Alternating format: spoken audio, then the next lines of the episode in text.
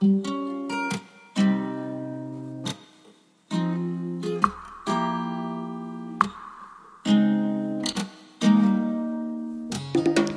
家好，欢迎来到八万七千问。这是一档与大家一起探索命理学的节目。我们未来也将不定期的邀请不同的命理师来分享他们眼中的世界，希望在这里遇到更多同好者、同行者，与我们一起用更丰富的视角体悟世界，感受人生。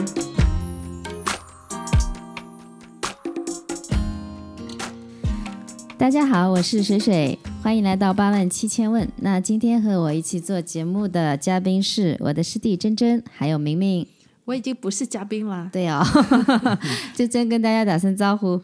啊，大家好，我是珍珍。Hello，、我是明明。嗯，然后也是新年伊始啊，我们要聊一个让大家比较振奋的话题。嗯，正好是上次在群里对，有小伙伴群里有个小伙伴有在问这个事儿，就是哎，马上新的一年啊，嗯那有没有可能我在工作呀、事业呀、生活上遇到贵人啊？嗯就是能对我的这种事业生活有帮助的。嗯嗯，所以我们觉得，哎，这作为一个选题倒是蛮好的。我们在这边先祝愿大家，不管法理上通不通，先祝愿大家在新的一年里，凡事出门都能碰到贵人。对。那明明你在你的生活当中遇到过贵人吗？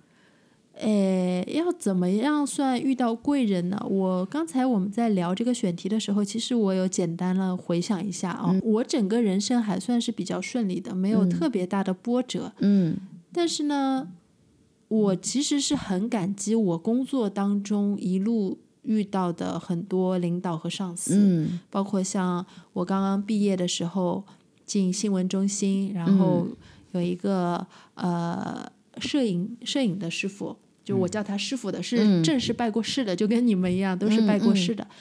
他真的是很多事情手把手教我的，嗯然后生活上也很关心我。嗯。那我没有在学命理之前，其实我差不多啊跟明明的理解就是贵人，所谓贵人就是可能在工作啊、事业上啊，或者说我有困难的时候帮到我的人，或者说呃对我的才华能力赏识的人。对就是明明其实我们都看过他的八字嘛，他刚刚说的那一类是因为他的八字里面其实月令是正官，啊、刚好也是带贵人，对，就是我们讲的官贵。嗯，官贵通常是你的领导啊，或者是比你社会地位高的人，或者是带你进入某一个行业的人。嗯这个官贵不一定是指官员啊，就就是指领导，对、啊比你上级啦。前辈啊，包你比啊你先入行的一些对人。对，啊可能是你学业上的前辈啊、学长啊，诸如嗯此类的。我觉得我事业上好像这种情况还蛮多的，因为嗯我整一个事业的这个过程还是比较顺利的，嗯，从事我喜欢的职业嘛。对，然后这个过程当中，部门的领导或者说整一个公司的领导，嗯不是说呃在某一个就是特别帮助我什么，但是他们在专业层面让我觉得真的是非常值得尊敬嗯和跟他们可以确实学到很多东西的前辈。嗯，就是这种层面，专业层面上让我非常佩服，非常愿意跟着他们去学的。因为珍珍刚刚也解释到了嘛，你是官贵在月令，那这个作用还是很大的，对吧？啊，对我嗯们现代人啊，有各种焦虑和压力，嗯都希望自己啊、能有人帮自己，有人对自己好。遇到事情这个没有压力和焦虑的时候也希望的。啊，就是希望能有人帮自己，然后、嗯呃自己遇到困难，有人能帮忙解决。嗯啊、这在命理里面来讲就是贵人。对，呃，然后刚刚呃明明的例子就是他是命带官贵的，所以对他帮助的人啊对工作可能上帮助。是一些嗯。领导在工作上哦，哎，啊，对对，这个官对。贵不是指。不不一定是指官方或者是官员或者是政府，嗯呃，这个官贵就是指在你的工作上啊，嗯。啊，会有一些对对对你有帮助的对。我。说的官方就是比较正式的这种、嗯。呃事业啊，对对或者说对。一一些比较就他可能不是说你生活上遇到一些难处，他给你借点钱的那种贵人。嗯，对对，就是在事业上可能带你一把呀，对吧哎，？所以我这个官贵它是伴随我一生的嘛。呃，因为你的这个官贵在月令，它对你的一生实际上是都有作用的，因为月令很重要哦。不嗯错哟。嗯，嗯，那因为听到这里，我就想到我自己的关于贵贵人的感受了。嗯。我是也蛮也蛮好玩的，就是我的贵人，我感觉就是我原局其实没有天月德的，因为刚刚说到的明明是官贵嘛，其实我觉得天月德给我的感受比较大。那天月德，真正先给大家解释，呃，天月德贵人是一种先天之贵。什么叫先天之贵？我们有一种说法，就是来自上天的祝福，或者是你上一辈子自己给自己积攒的福气，或者是你的祖上给你积攒的这种福气。对天月德其实是先天的好的贵人，而且这个是肯定论级的嘛，啊、对无论他五行生克是怎么样的，对吧？对，先天呃天月德贵人是在神煞里面唯一直接可以论及的，就不需要分辨呃其他的任何其他的因素，直嗯接看到你的八字排盘里面如果带天月德，就代表一定会就是好啊。对对。哦然后我的天月德其实不在我的原局里面，但是我正好有一把大运走的是甲戌，然后甲是我的天月德。那我的感受是什么？就是我在那把大运里面经常遇到赏识我才华的人。嗯，就是我第一次遇到的是，呃，我的一个朋友，他是编辑社的，他觉得我的文字有魅力，他推荐我进了上海作协，但那个时候年少无知、年少轻狂，去上了一堂课，就觉得嗯，这个有什么意思呢？然后就就就就不干了，就就不去上课了。但是确实也是遇到了人家觉得你写作是有是有能力的，或者是有魅力的，然后还不是一次。之后又遇到一个朋友是在日本的时候，他是一个首饰设计师，但是他对这种呃文学之类的也是很感兴趣的。他看到我写的日文的文章，其实我那个时候日语还不是很好，语法什么的都还不是很好，但是他就觉得你写的东西真的很能打动人，所以他就鼓励我说：“你去，你去写，写了我去帮你找日本的出版社出版。”他是有这个能力和这个人脉资源的，但是我当时也没有抓住机会。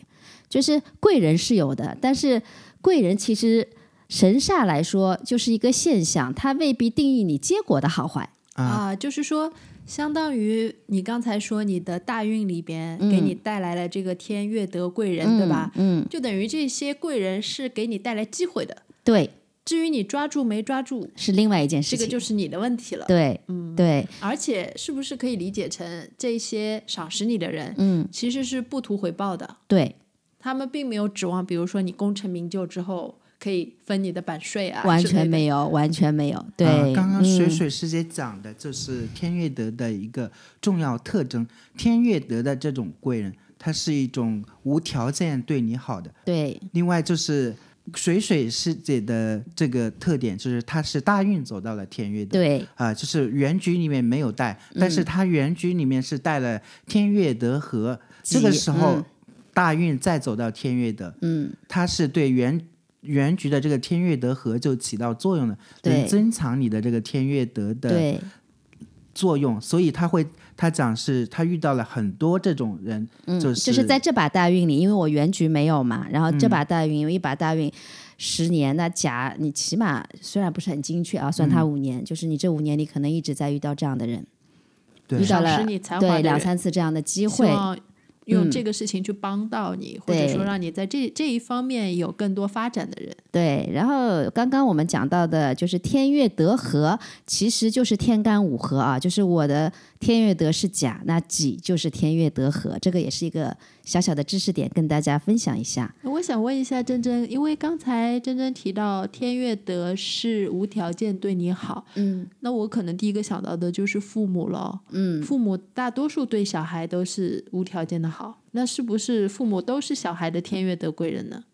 呃，并不是这样的。天月德的一个特点是无条件对你好，但是他另外一个重要的特点就是对你好的这个人啊，他是本身是一种呃，就是非常优质的，本要就是非常，要么他是掌握资源，要么他是掌握财富，要么他是有社会地位 光是爱是不行的，啊、对，单纯的对你好资，源是吧？对单纯的对你好不一定是天月德。如果你的父母是在你的八字里体现，你的父母带天月的，那你很可能就是个富二代了。对，啊就是说、就是天月德是可以结合你的六亲一起看的。就是如果你的天月德的这个字面正好是，比如说印正印是你的妈妈，嗯嗯那说明你妈妈对你就是各方面就很有帮助，而且她不求回报，啊，你可以这样理解。嗯。那王思聪他爸爸肯定是他的天悦德喽，啊、这种 我们也不能百分百保证？是有这个可能性。从他人生经历上来看，倒不能这样确定，嗯。因为呃，就是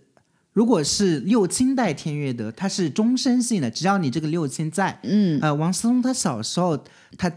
至少小时候他他不觉得他家里是有钱的，从这个角度来说那是因，为他的爸还没把资源给啊他。他的父亲不一定是在 哦，他的父亲不一定是无条件对他。对，这个其实呃也有社会性嘛，因为有的时候父母也不一定是无条件对孩子好，虽然这是一个啊对嗯。常理，就是我们刚刚讲的特征，第一个就是无条件对你好，第二个是增福之神，嗯。就是他是有能力的一个人，就是要么有资源，要么有财富，要么有社会地位，他是一个有能力的人。嗯。啊、第二个他是无条件对你好，第三个就是如果带六亲的话，嗯。他这个会伴随这个六亲一起。嗯。这个最大的一个特点是在，倒不是父母，而是指夫妻关系里面。嗯如果你嗯对的女命来说，对女命来说，你是正官带天月的，那你只要是交男朋友，只要遇是遇到对象，嗯。谈朋友、结婚，所有你遇到的男人、都是优质的男人，又无条件对你好的，这真的真的有这种命吗？呃是有的，这是非常好的女命非常。好的女 命，这是呃这种情况特别少的。嗯，因为天悦德本身就不是一个那么容易出现的贵人。哦，嗯，所以就比如说我的天月嗯德是甲，甲是我的偏印，所以可能大家会在我的写作方面，因为嗯偏印也代表技能啊，或者说一些你的那个、啊、偏文艺方面对偏文艺方面的一些能力嘛。大家赶紧现在打开排盘软件，看看自己这个盘里到底有没有天月德贵人。有天月德贵人的，赶紧去先自己庆祝一下，对感觉是一个非常好、非常稀罕的一个神煞，是吧？嗯，对，对当然神煞也有年限啊。啊，对对对，神煞一个是有年限，就是你这个神煞是在哪一柱，比如说你这个天月德在不带六亲的情况下啊，我只在年柱，那它起作用的主要时间是在你的小小时候啊，幼年一到十五岁，嗯。其他的四柱是类推的，嗯。呃，年柱是一到十五岁，月柱是十五到三十岁，嗯。日柱是三十到四十45岁啊，嗯。时柱就是四十五岁一直到你死了，嗯啊，这个是从年限上来看。刚刚我们讲的是从六亲上来看，如果是和六亲相关的，就是只要这个六亲在，你一生都会有这种情况。如果和六亲没关系的，那就要分年限。分年限去另外。就是，即使你的原局啊，嗯，没有天意的贵人，也哎，不要对对对，就像我气馁，你的大运流年里面也是会走到的。看看水姐的例子，虽然最后我也没有把这个结果 对做的很好，但是它至少是一个机会，它出现了。嗯嗯，对对对，大家提前抓住，呃，提前先看一下这个指标。如果说有天月德贵人的话，要做好准备，就是对机不可失。对，嗯，另外就是，如果流年走到了天月的贵人，并不能代表你这一年好。牛年，呃，单纯一个牛年的天乙贵人，如果不能和原局发生作用关系，你原局里面并没有天月德贵人，嗯嗯也没有天月德合，这个时候牛年来了天月德贵人，他并不能代表你是能遇到这样一个人。因那明啊、对，那明年甲辰年，但是我又有又有天月德合，其实它还是有一定的作用的，对吧？对，如果嗯你是命局带天月德合，或者你本身是有天月的，嗯然后你在流年走到这个嗯，天月德，这个时候这个天月德也是能起作用的。所以大家要就是在心里分一下层次啊，最好的是原局有，对吧？那原局里面其实还可以分，那我们不讲的这么细了。就比如说我自己是天月德贵人，那那肯定是很好的一件事情嘛。那如果原局没有，我们再找找大运，大运里面有也是很好的。无论如何要把这个贵人找出来。对 对对，大运再没有，我们到流年再看一看。虽然作用肯定可能很小了，你没有天月德合的话，这个威力不能增加。但是无论如何，找找自己生命中的贵人嘛。有的时候贵人也是需要去自己找的哦。那讲到这里的话，就想问问珍珍了，你生命当中有没有感觉有贵人的时候？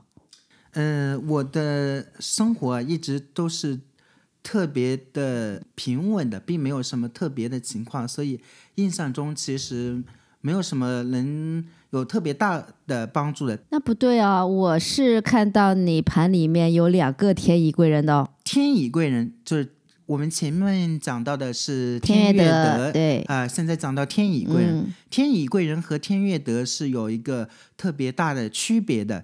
天月德贵人是我们刚刚讲的是先天贵人，就是无条件对你好，是增福贵人，就是是一个有能力的人来对你好。而天乙贵人相反，他是一个后天贵人。嗯，这个后天贵人的特点和天月德刚刚相反。第一个，他不一定是无条件对你好，而且天乙贵人有一个定义，就是解难贵人。对对对，嗯第二个就是刚刚水水师姐讲的，他是一个解难贵人。什么是解难贵人？就是当你发生困难之后，这个贵人才能起到作用。所以珍珍刚才说，她觉得她的生活非常平稳，也没有发发生什么真的是有灾难的情况，所以啊，所以你就没有感觉到你有贵人来对帮你，对对对，是不是？所以这个时候你的贵人特，即使你的命盘里面贵人特别多，也不一定你自己能感受到有什么作用。但是我之前听你讲过，就是你有一次，呃，你有一个上司的上司，一直非常赏赏识你，甚至在你失业的时候，他都会递来橄榄橄榄枝，然后邀请你去他的公司。这个难道不算你的贵人吗？这不就是在你有难的时候帮助你的贵人吗？啊，这种也算啊，这种 我们可以当然算了。啊，这种这种我们是可以顺便聊到另外一个嗯知识点，就是今年，就是水水师姐刚刚讲的是今年，嗯啊、我一直是做这个程序员的，今年刚好是离职了，然后有一个以前领导的领导，嗯他说他有一个项目让我去他们公司，嗯啊。今年是癸卯年、啊，卯对我来说是我的贵人，但是我是壬水日主，嗯，对，嗯水是生木的，这个这个时候这种贵人的特点就是需要你自己主动去找啊，你自己去求。如果呃这个贵人抛向我抛来这个橄榄枝他，是生你的，结果我是没有去他们公司的、嗯嗯。啊，这种情况啊就体来了贵现在人我不要，啊，对对，就是牛逼相当于是是需要你自己主动 主动去把握的。啊如果你不主动，这个贵人好像也就没起什么作用。对对，这里就是要聊到，就是所有神煞其实都有这个特点啊，就是这个神煞的字面的五行跟你日主这个字面的五行发生深刻的关系，对吧？我克的和克我的，生我的和我生的，然后同我的，其实都有区别的。对对对，就是神煞，我们讲是一种现象，是一种嗯特质，它本身是不带吉凶的。嗯除了我们刚刚聊的天月德贵人这嗯一个特例之外，其他的神煞，它的吉凶还要看五行生克。嗯啊，如果是生你的，或者是你克的这种神煞，嗯哪怕是不好的神煞，是一种听起来特别凶不好的神煞，比如说王神王神啊劫煞劫煞嗯这种，一听起来就特别不好的。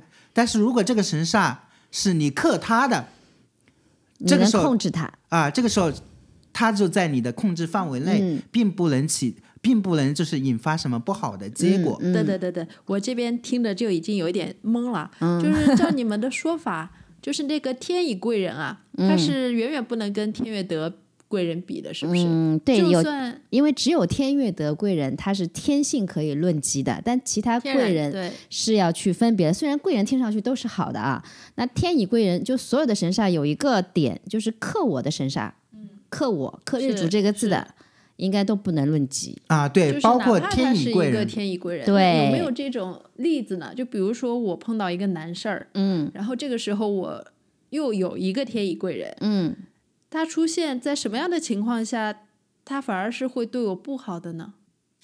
嗯，举举一个历史上的例子，大家都知道吧？比如说，就是官渡之战的时候，嗯就是许攸是献祭曹操，他去投奔曹操献祭，烧掉了袁绍的这个粮仓，对，对他这件事，对这个官渡之战起到了一个非常核心的帮助。但是这件事之后，许由总是对所有人都说，如果没有他许攸的话，就没有曹操的今天。曹操的一切都是靠他来的，他在什么场合他也不顾及曹操作为一个主公的面子或者什么情况，他到处去说。这就是克你的贵人。啊，这个时候他虽然帮了你，但是未来未必会给你带来很多他的后续性可能，不好，它后续对，给你带来很多的麻烦、啊，那啊，确实这也是一种天乙贵人帮了他一把，但是也给他带来了很多不好的麻烦。后来就是蜀楚许褚把许攸给杀了，实际上也是曹操默许的，嗯就是他是讨厌许攸的。啊，这个例子还蛮好理解的。所以大家要知道，我们一直在说神煞是一种现象，它不是说直接出来你就去论定它的吉凶的，啊你还是要结合五行的生克一起去看这个盘面。这个我来说一个接地气的东西，听上去就是有一点。当然，你刚才举的那个三国的例子，嗯非常简单易懂。还有一种就有点感觉像帮倒忙，就他好像帮了你的忙，但是呢，这个忙帮的可能也没解决你的问题，你还得领他的情。呃，他也不完全是帮倒忙，他其实是在当下帮到你的，但是他后面去大肆宣传，就是这些事情都是靠我的啊，对对怎么怎么怎么样啊，这个案例是这样的。对对对对，我我我我的意思是说，就类似于像帮帮倒忙的事情，别人可能是好心来帮你，嗯。但是他有可能不了解这个事情的前后因果，嗯。然后不小心帮了倒忙，然后又反而给你造成了一些不必要的麻烦。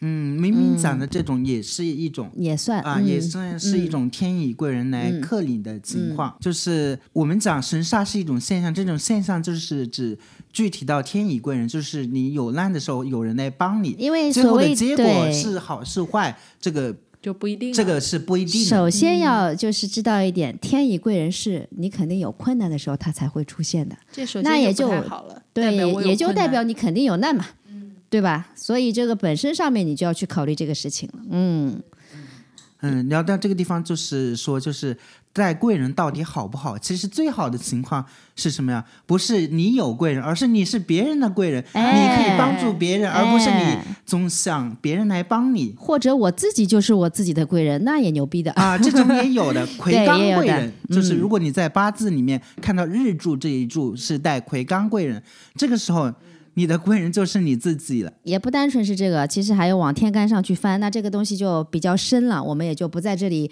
展开聊了。自己是自己的贵人，就是代表说自己很能解决自己的各种问题嘛。对，就是你自己可以帮助自己解决很多问题。嗯，那聊到这里，其实还有一个很重要的贵人——文昌贵人。这里先跟大家解释一下，其实神煞很多，非常的多，在不同的体系里，它用到的可能也都不一样。包括择日里面，它也有非常多的神煞。但是我们子平法里讲的神煞，其实常用的贵人是我们提的这几个。嗯，然后文昌贵人也是一个非常重要，就是比如说学呃孩子的学业啊，然后学历啊，对啊，我知道明明就是有文昌贵人的，呃，嗯学习也不能说很好吧，但是比较爱看书。已经很好啦。啊，对对，像明明这个情况他是嗯比较明显的，他的他就是带文昌贵人，嗯而且他的文昌贵人是从年干一直透到时支，就是说他的这个特性会贯穿他的一生啊。哦，那就相当于说文昌贵人和别的那两个贵人是不一样的。别的天乙也好，或者说天月德也好，有点像是别人嘛。不管这个人是你身边的人，还是说你的工作上的伙伴，或者生活当中的朋友，都好像是别人来帮助你。但是你们说的这个文昌贵人，就相当于是我自带的啊，对一个对对小神仙，是吧？对对，就是文昌贵人和前面讲的天月德贵人、天乙贵人的一个很大特别，就是天月德贵人、天意贵人，它具体到的是一个人，就是不是你自己对对或者是你自己帮自己，也是一个人。而文昌贵人他带的是一种现象啊，嗯就跟我们通常意义说的文昌星其实是啊类似概，念，和我们通嗯。常聊的贵人反而不是那么相似。嗯。嗯，所以带文昌贵人的，再加上你原局或者说大运的那个印也非常有利，没有被破坏的话，那这个学历基本上是可以断比较好的。啊，如果你是正偏硬带文昌贵人，这种肯定是好的。嗯另外，你如果高考的那一年，啊，或者是小升要说到初的年限了啊，如果是你流年的贵人刚好卡到那个点了，嗯这个时候对你考运突然就提升了。啊你可能平时考的没有多好，但是到高考或者是到考试的时候，突然超常发挥了。我 严重怀疑我高考那年是有文昌贵人的。哎，看一眼。我就在我就啊，那一年就很难看了啊，就就是在这儿透露嗯。我是几几年高咱，就咱就不细看了，为什么？嗯。就是我是偏科很厉害的人，文科好，对我文理，我们上海话说翘脚，嗯，翘脚嗯。就是一科好，一科不好。但是反而是我高考的那一年，理科帮了我。啊，嗯，就是我一直很不擅长的数学，在那一年我考的特别好，嗯所以才让我上了一个比较好的学校。那待会儿线下再帮你看一下。哎，看一下，那一年说不定还真的是有明明说的这种情况是有很多情况，还有可能有流年啊的结合，但是的。但是有一个情况是可以肯定的，比如说有一个人他考了一个状元，嗯，那他这一个流年很有可能就是三合三会到这个文昌贵人上面嗯，也有可能是学堂辞官哦。啊、对对，嗯，对，这是另外两个神煞，那我们就不延展了，因为神煞真的非常的多，我们只讲一些比较常用的，大家比较好查、好理解的。那文昌贵人，我也想问一下，就比如说有一些小伙伴，如果说有一些呃要考研呀、嗯要考博呀，或者说我也碰到一些朋友，他可能在就业跟继续读书之间在纠结。嗯，那这个时候，他去看他有没有文昌贵人这个事情，能不能帮助他去稍微判断一下，他应该是继续念书还是可以去工作？嗯，那可以结合他的大运一起看一下，是有办法判断的。啊、就是这也是能判断的，嗯就是这种在这种情况下，就是你选择是要去工作，还是要继续求学啊？如如果刚好你这一个年份在你的原原八字本局里面，刚好这一句的年限是带一个文昌贵人，或者是你的这个大运带了文昌贵人。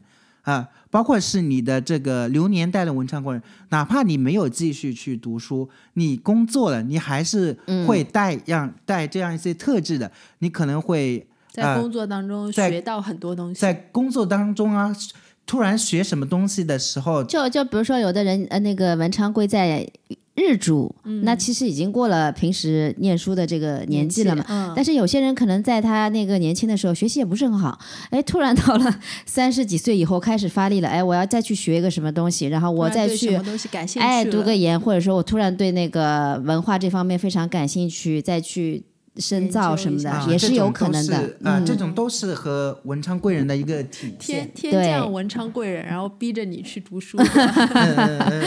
我有个朋友不是经常说嘛，明年文昌到位了，他要好好学习了，哦要好好学习八字了。对对对对，就是刚刚讲的，就是牛年走到文昌贵人，是你提升自己、对，给自己充电非常好的一个时机。对对对对对，那讲到这里，稍微扯开一点啊，因为我们刚刚都是在聊贵人，因为我们是玄学群嘛，玄学节目嘛，就很多小伙伴会问，那么什么神煞跟我们学习八字或者术数这些是相关的？就是有这些。那代表我有一定的天赋，有一定的对这方面的学习能力。那我所知道的啊，一个华盖，对吧？然后太极贵人，嗯、我们先不说食神，其实这、这都是相关联的。但是神煞里面就是，呃，华盖、太极贵人，真正还有就是，如果是单纯说适适合这个玄学方面来讲，嗯。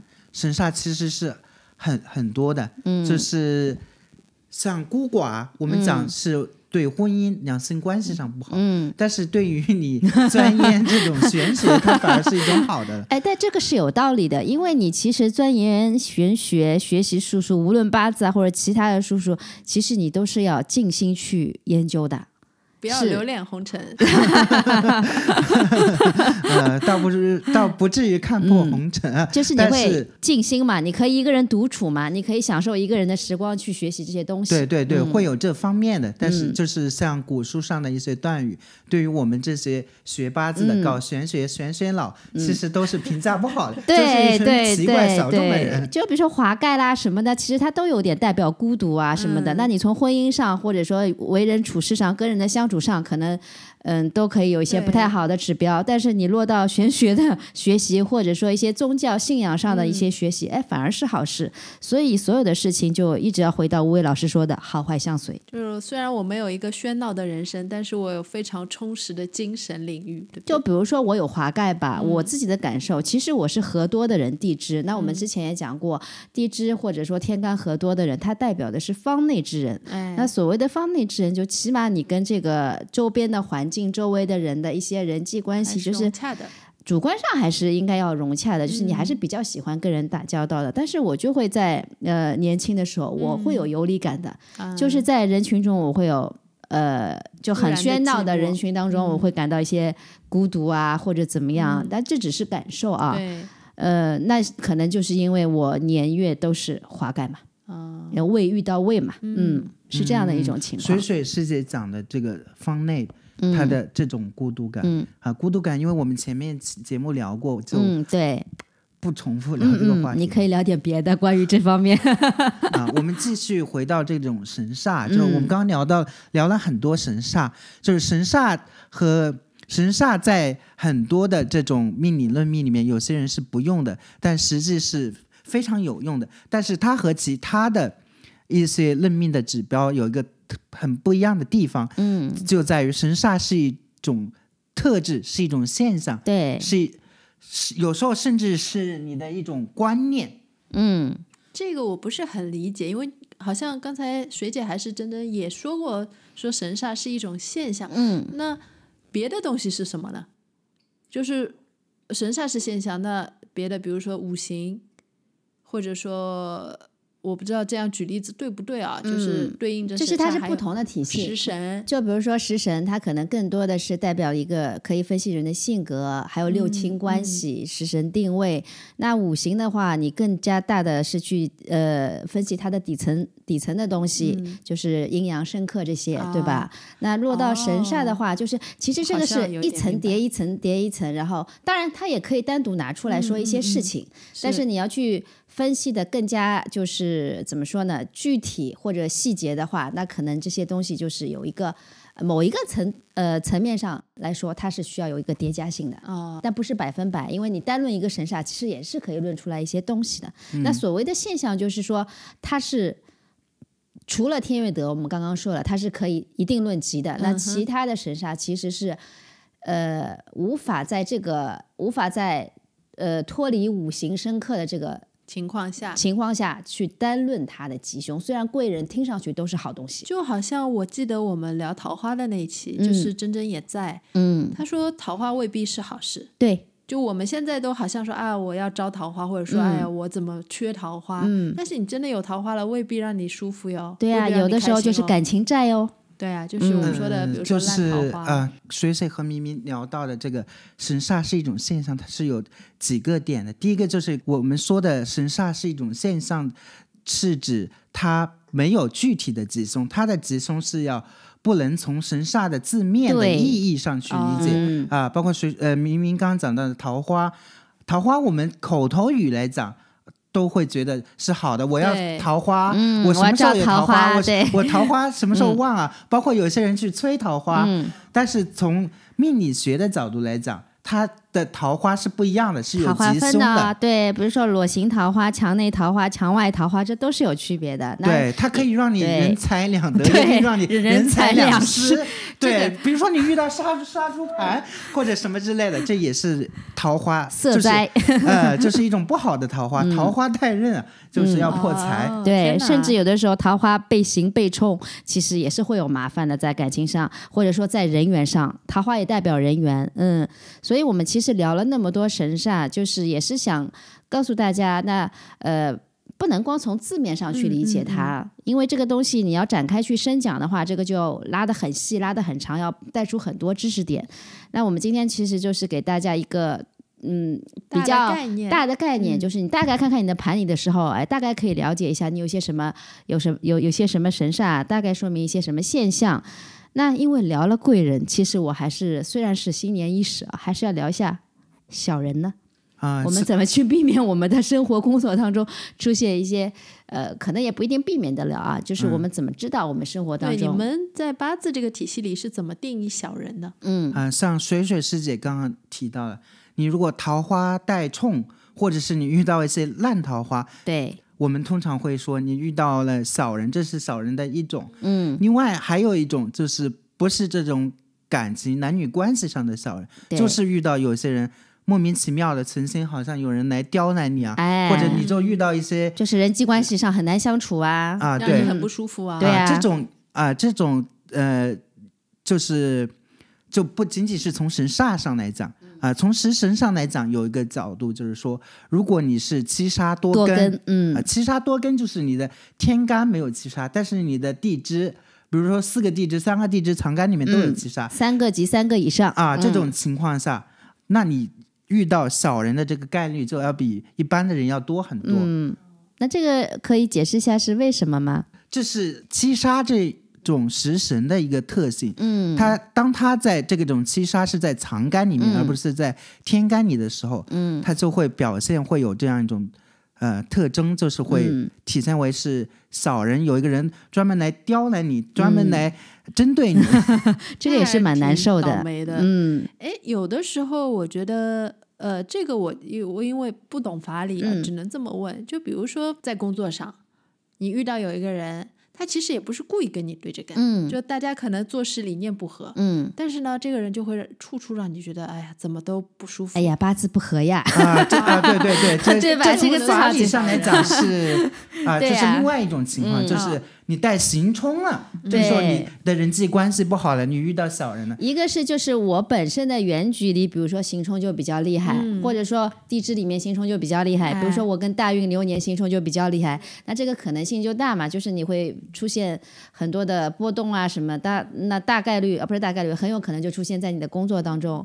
那我们刚刚说到的就是行冲，其实有很多很多的那个、对。行冲可以体现在一些意外啊，各种不好的事情上面。对也如果体现在人际关系上嗯上来讲，就是我们刚刚刚明明提到的，就是就是有很多人突然就跟你各种不和、各种争端，嗯。啊，这也是一种小人的体现。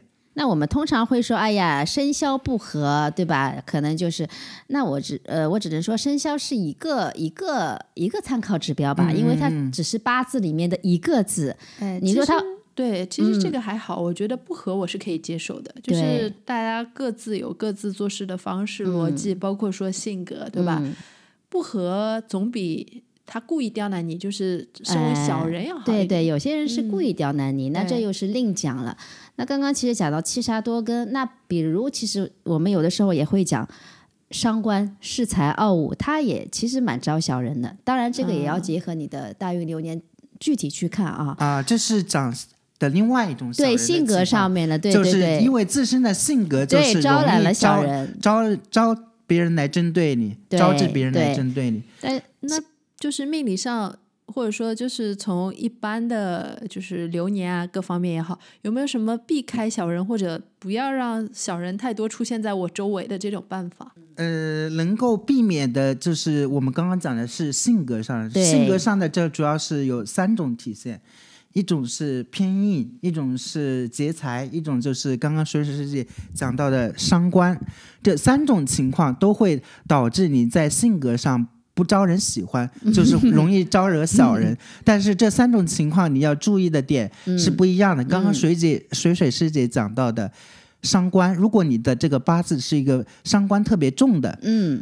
什么叫伤官重啊？就是比如说你的伤官在月令辰格的，或者说你伤官呃有三个及三个以上的，而且它还透天干，对吧？这种都是旺的旺的表现。嗯嗯，就是伤官重的，这个时候你觉得你好像很容易招引别人来针对你这种小人的时候，你要避免的就是不要不要恃才 傲物，恃才傲物不要太对太骄了，嗯，啊、当然这个性格上的东西，我们呃其实一时之间也很难改变。但是如果知道了，那大家稍微注意一下，有意识的去暗示一下自己。嗯嗯或者如果实在是恃才傲物的话，那就心平气和一点，遇小人就遇小人呗。对，这就是对对没办法。其实吴伟老师经常讲一讲讲一句话，你知道小人是因为你自己是小人。那他他的这个意思不是说你自己是人品不好的人，那很有可能你自己就是身上也有问题嘛，对吧？嗯，这就是一个就是你让别人不舒服，别人还觉得你不舒服呢。对对对对，这个都是互相的。嗯，啊，如果是原局的这种，可能很难避免。但是如果只是流年，哎啊，流，年这个时候你的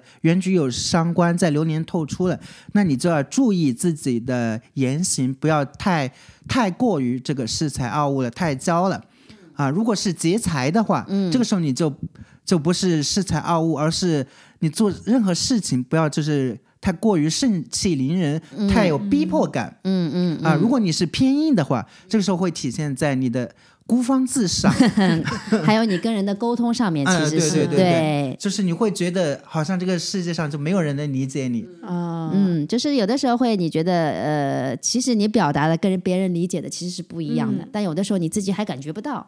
哎，这其实都是性格上的东西。那性格上的东西，你又那么旺，其实是要改变比较难。所以我只能说，给大家提个醒：如果自己的原句里带这些东西的话，你还是要就是经常有意识的暗示自己，这个是第一步。嗯，对，一一一个是对自己有一个了解啊、对能够自洽；另外就是你也不一定要去改变。嗯，虽然这是可能我们说会容易招惹招惹是非、招惹小人，但是可能也是你的一种生活常态。如果你就是就是要注意到自己有这种特质，就是每个人都是不一样的，不一定说是要去改变什么，而是能够更多的从不同的角度去认识到自己的。然后流年大运，呃，特别是流年上呢，其实我觉得也不必太在意，可能它就是一个阶段性的，哎，一阵子的。然后呢，这确实也有一些就是方法是可以调整的，但我们说这只是暂时性的，嗯所以具体的事情我们还是具体来看。其实嗯刚才珍珍说的，给我的一个感受就是，我们先不说“小人”这个词啊，因为其实听上去不太舒服，嗯或者可以这样理解，就是有一些性格的人，嗯，他可能就是比较不太会处理人际关系，对对吧？对就是或者说有一些人他天生就是有棱角的人，对他，不是那么好融入到一个群体里。或者我们再说的那个一点，退一步说，就是有一些人比较小众。对，那我经常会说，小众的人，只要你不是那么就是妨碍到别人或者怎么样，哎，那我自己小众怎么了？对啊，我享受我自己的世界怎么了？是，嗯如果说，那我能不能这样说？就比如说，我是一个这样相对来说跟别人不太一样的人，也不是太善于处理人际关系，那是不是我自己退一步，就是我嗯不要太在乎人际关系这件事情？对那小人这个事情，对，或者说所谓的别人为难嗯我呀，或者说相处不舒服呀，这个事情，它就会淡化掉一点。就是第一，你知道你自己的命局里是带这些东西的，比如我，我知道我自己带了，我反而释怀了，因为我就是伤官很旺的人。嗯，我释怀以后呢，我反而会自己注意了，是因为我嗯放下了。是，就是我为什么一定要去强调我自己有才华呢？我为什么一定要怎么怎么样呢？那可能阶段性也到了嘛。嗯嗯嗯，然后第二点就是你刚刚说的，我不要太在意别人对我怎么评价，对对，对吧？对，其实我觉得有一个观点，我是要一直要分享给大家的，嗯我也经常在说，首先要让自己舒服。嗯虽然听上去有点自私，但是真的是一个王道。嗯，首先我要自己在这个世世界里活得舒服，我活得自洽。我承认我小众，我就承认我与众不同，没有什么关系。是的嗯，你又没有对别人造成很大的呃造成什么伤害或者怎么样？嗯，这是我们学习命理一个很重要的意义，就是在于了解自己，了解这个世界，了解每个人是不同的，而不用去在意那些所谓的小人啊，所谓的人际关系不好这些事情。就是每个人都有自己的不同的特点对啊、在这个来到这个世界上，也都有自己不同的使命好使命，不同的好坏的地方。就首先了解自己，然后看看能不能放下，能不能释怀，然后做到自洽。其实这是三个层面的事情。我觉得如果能做到这些，你嗯立刻就变成了自己的贵人。啊，对对对 对就所以我我们说又回到了最开始的贵人就讲一句很鸡汤的话，很多人现在都在说，最好的风水是你的心态。其实这个话是有道理的。确实，对。嗯，那套用我们今天的主题，那就是最好的贵人，其实也是就是的你自己对。啊。啊，今天真的聊的还挺尽兴的对对。，嗯，那我们今天也聊的差不多了，希望大家都能够找到自己的贵人主题也升华到这里，希望大家都能成为自己的贵 啊，人、哦。对，成为自己的贵人。对，希望大家就是生活处处有贵人，最终自己变成自己的贵人。好这，是我们给到大家二零二四年一份美好的祝福。对，希望大家明年都能顺顺利利。好，那我们今天就先聊到这里，啊，好，今天就聊到这里，嗯大家拜拜大家拜拜。Restons ici, le soleil est